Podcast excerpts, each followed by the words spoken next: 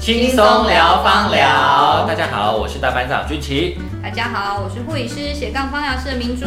大家好，我是品学堂 Pink Garden 的菲尼平老师。之前我们有提到植物三宝，它是从哪一些部位所萃取的？嗯可能有从它的根部对、种子、叶片、叶叶片哦对这几个部位所萃取出来。那到底是用什么样的方式把它萃取出芳香的成分呢？是，果皮类的话，可能你稍微压一下就会有精油会喷出来的这种，对这种其实就叫做冷压。等呀，冷压对果皮都是冷压所萃取出来的。嗯，像是有柠檬，还有甜橙甜橙、好红红橘、橘葡萄柚、佛佛手手柑柑。它这几个都是只要我们一剥皮，它其实就会有这样一个气味，对你剥皮的时候，皮的它上面的那些油囊油就囊就被破撕裂开了破裂了嘛。就像有时候我们在这个中秋节的时候，对哦，因为会吃文旦嘛，对，有的会把这个皮给刮下来，对，他们有时候会把这个样子去泡酒精，嗯，做成这样的一个清清洁剂。对它是借由这个酒精去把它萃取出它里头的精油，把它给萃取出来的对，成因分，为精油它的特性是可以溶于酒精，还有溶于植物油的部分。对，它不能溶于水哦对。，好那像其实我前几天我有吃这个葡萄柚，嗯，我切完之后，我就直接用剥的呃方用式来吃来吃哦没想到嘴唇麻麻的，哦，好麻哦。因为你就是碰到你的嘴唇皮肤很嫩嘛，嗯你就碰到了它表皮的那些精油啊。嗯对我原本才想说啊，是不是吃到农药还是什 么？那结果后来哦去查了一下，才发现哦原来不是，是因为精油就覆盖在它的这个、呃表皮葡萄柚的表皮上，对嗯所以说这个精油的表皮，它只要一碰到我们的嘴唇，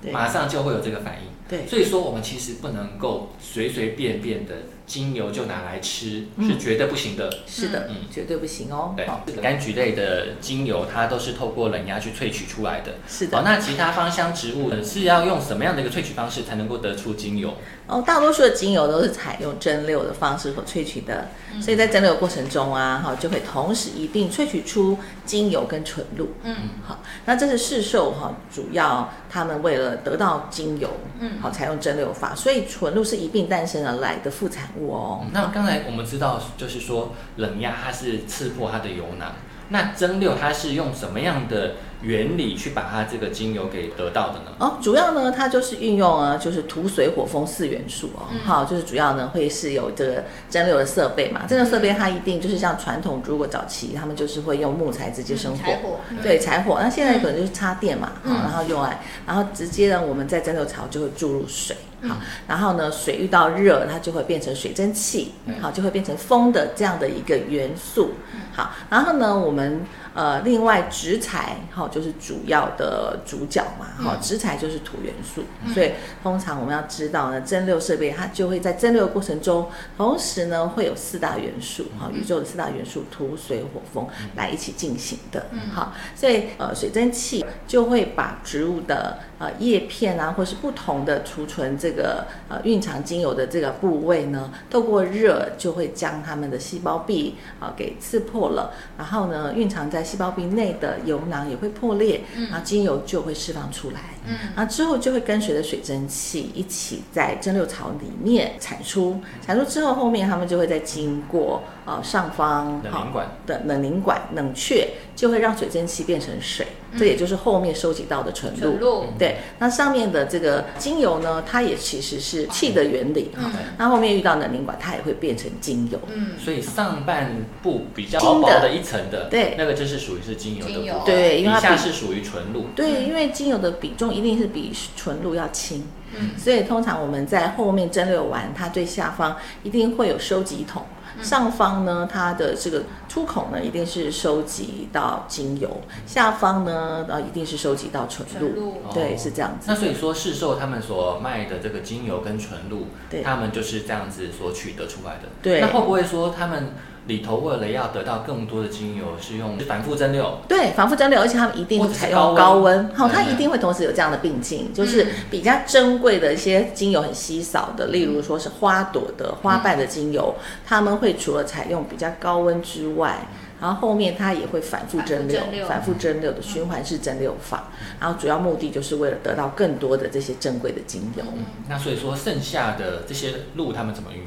他们剩下的路，一般坊间也是会有，大部分也都是还是会贩售。可是你就会觉得相对来说，呃，因为呃，大部分呃这些路里面的这些精油其实都已经被提取出来嗯了，对，是所以呢，他们市售的这些纯露或花水，其实都非常的气味非常的淡，嗯，好，颜色相对也是比较透明，没有什么颜色的，嗯，好，所以这就是呢，我们常讲说啊，一般市售的纯露或花水，其实就是主要蒸馏得到精油呃后面的副产物。好，那所以我们就特别要跟大家介绍，像维克芳园，就是它的精油跟精露是采用分开的萃取法。嗯哦，它的精油呢就采用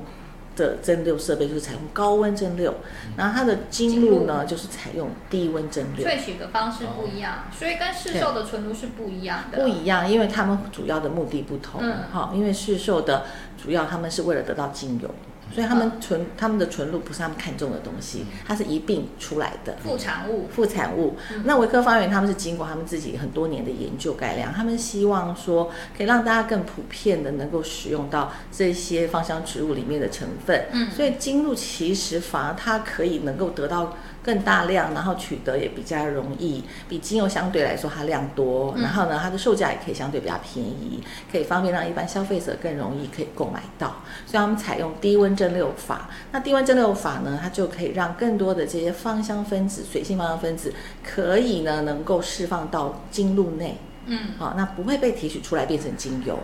所以老师刚才说的，就是说它是精油，就纯粹萃取出精油，对，高剩温。下的路它是不会拿来使用的。对，剩下的露呢，通常我们都是用来灌溉农灌溉农田田。对，那另外如果要萃取出精露的部分，对它这个里头它就是不以精油萃取为主，对因为它使用的是低温蒸馏的部分。对，低温所以蒸馏它就得到的精油量非常之少，所以说它其实就是精质的成分，精子的部分都其实融都都是在已经融水在里头了精露内了。哦，所对以说里头就发现说，原来我们维克方圆它里头的精露，其实它的味道其实是很浓的。很浓，甚至有些精露，它的味道非常的接近精油的味道。嗯，好，而且你大概有时候尝尝一下他们的精露，会觉得有点苦苦的。嗯好，就像迷迭香啊、百里香这些，它的味道很浓，颜色也相对比较，感觉是会有比较有一些浑浊的颜色，不会透明。嗯，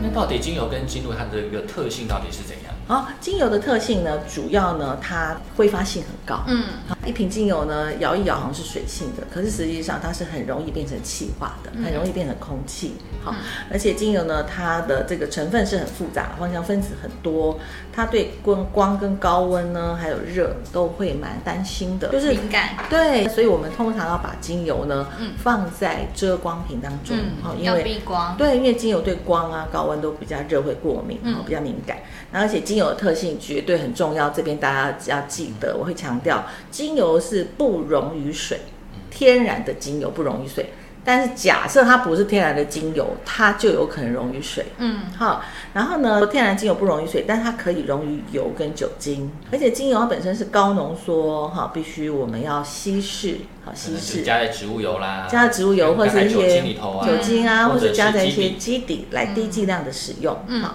而且精油呢，直接可以放到生活仪啦，哈，或是放在滴在口罩上去嗅闻。嗯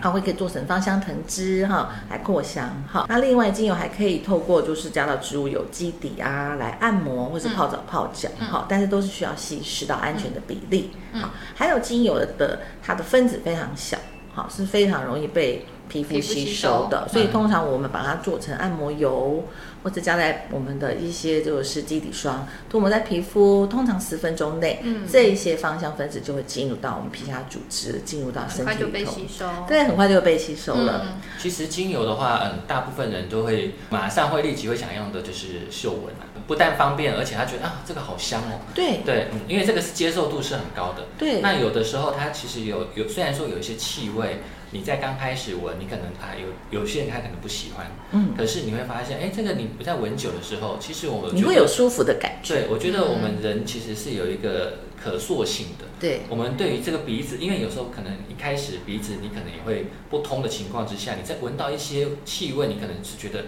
嗯，怎么跟以前闻的是不一样的，你会有一些敏感。可是嗯你在慢慢的，你去知道这个是天然的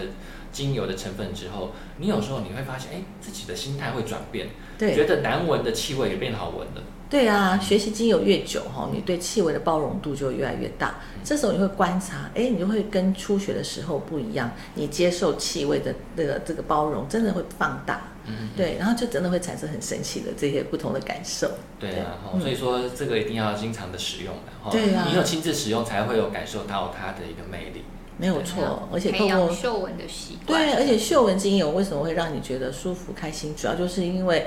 精油呢分子它一旦从你的鼻腔吸收，就会送到大脑，嗯就会进入到边缘系统，嗯就会去影响到你的杏仁核啊，就会影响到你的整个的呃内分泌系统跟神经系统，会带来很开心的感觉。嗯好那在路的部分呢？哦，在精露的特性呢，它就是一样跟精油一样有芳香的气味，只是它相对来说没有精油是百分之百，对，因为精油是百分之百的浓嗯哈、对纯。那精露呢，通常像以维克方园的精露，他们的独家的低温萃取方式，它的在精露内有饱含差不多两帕的芳香水性分子，嗯所以水性分子是很温和哦，你即使。嗯，油性分子是精精油，你就必须要稀释才能接触皮肤。可是精露呢，它的呃大约就是呃两帕的这样的水性分子，其实有时候你在皮肤受损，有有伤口或是你的口腔啊发炎啊，哈、有有这个牙龈炎，你直接喷纯的你都不会觉得刺激，好、这就是精露跟精油的不同。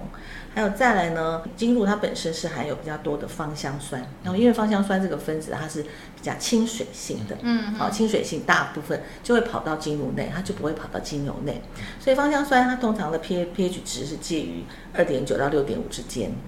所以精油整体来说它是比较弱酸性，嗯好弱酸性，然后所以用来做皮肤的呃保养，好做化妆水嗯啊，它其实是非常能够帮助皮肤维持弱酸性的这样的一个呃皮肤的状态。好可以喷，可以敷，对，可以喷，对可以敷，当化妆水很好，保持皮肤的弱酸嗯性的还这有样就是子。说滴眼睛也可以。哦，对，帮助就是保护眼睛。所以老师刚刚是说可以直接喷、直接滴，是跟精油来比，这是相对比较温和的嘛？对又安全，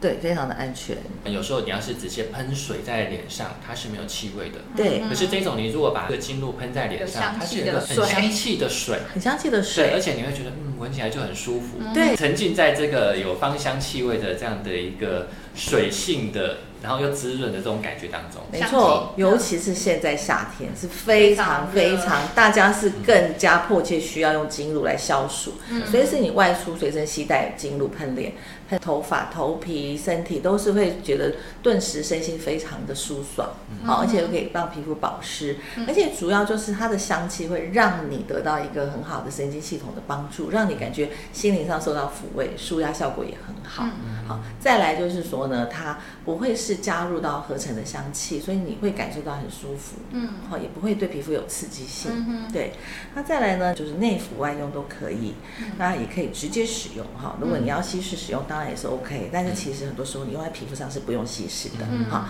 你要内服是要稀释，所以它非常的温和，对于孕妇啊、婴幼儿、老人还有毛小孩都非常适宜哈。嗯还有呢，精露可以补充身体跟皮肤的水分，然后可以加速我们身体的新陈代谢。嗯对，因为用喝的话，就是里头有一些什么发炎物质，就是说应该像有时候感冒，对可能会加速它这个代谢。对，而且会帮你消炎，好、嗯抗感染。嗯所以很多时候我们身体啊，如果就是像一般大家传统的方式，不就是如果感冒都是要精多油喝水、啊，多喝水吗？对嗯啊，但嗯水喝了之后，它水里面主要是纯水，它是促进你可以把身体的一些促进进循环代谢，对没错。可是呢，有时候喝水就喝不下去啊，对又没有味道、啊，没有味道嗯对，那如果进入它里面，就会有这一些。不同比例的哈，就甚至有高含两帕的这些芳香分子。那芳香分子本来就是像芳香酸，这些都是非常消炎镇定。所以如果一旦像我们很多同学，就是有时候也会有鼻炎尿，工作上忙了就忘记上厕所，也没有喝水，结果后来就尿道炎。对嗯结果就喝了金露，哇，很快哦，很快哦，就就发现那个发呃发炎状况控制了。嗯那同学呢，后面他还是去看了医生，结果医生说啊，你是要来检查什么？你身上你的尿道没有都是好的，对你尿道没有 发都正炎常啊，对对，所以同学也说，哎，喝完之后整夜就 OK，只是第二天为了求心安才去做检查。嗯后来同学就很高兴说，哎，老师医生说我根本没有发炎了，嗯哈、嗯所以整个经露对于身体加速新陈代谢，然后降低身体发炎感染的功效，其实真的是非常好，而且又很安全。嗯，很多时候大家如果身体不舒服，会建议可以先优先的来去使用精进入后面再来用精油植物油来做做保保养养，对，这样顺序上会是比较好的。嗯 OK，好那我们今天的内容就先到这边。是的好那其实有关于金露跟市售纯露或者是市售花水，其实有一些差异。是那我们之后有机会呢，再跟大家做分享。好啊，之后再跟大家详细说明，谢谢好大那家今。天谢谢大家，拜拜拜拜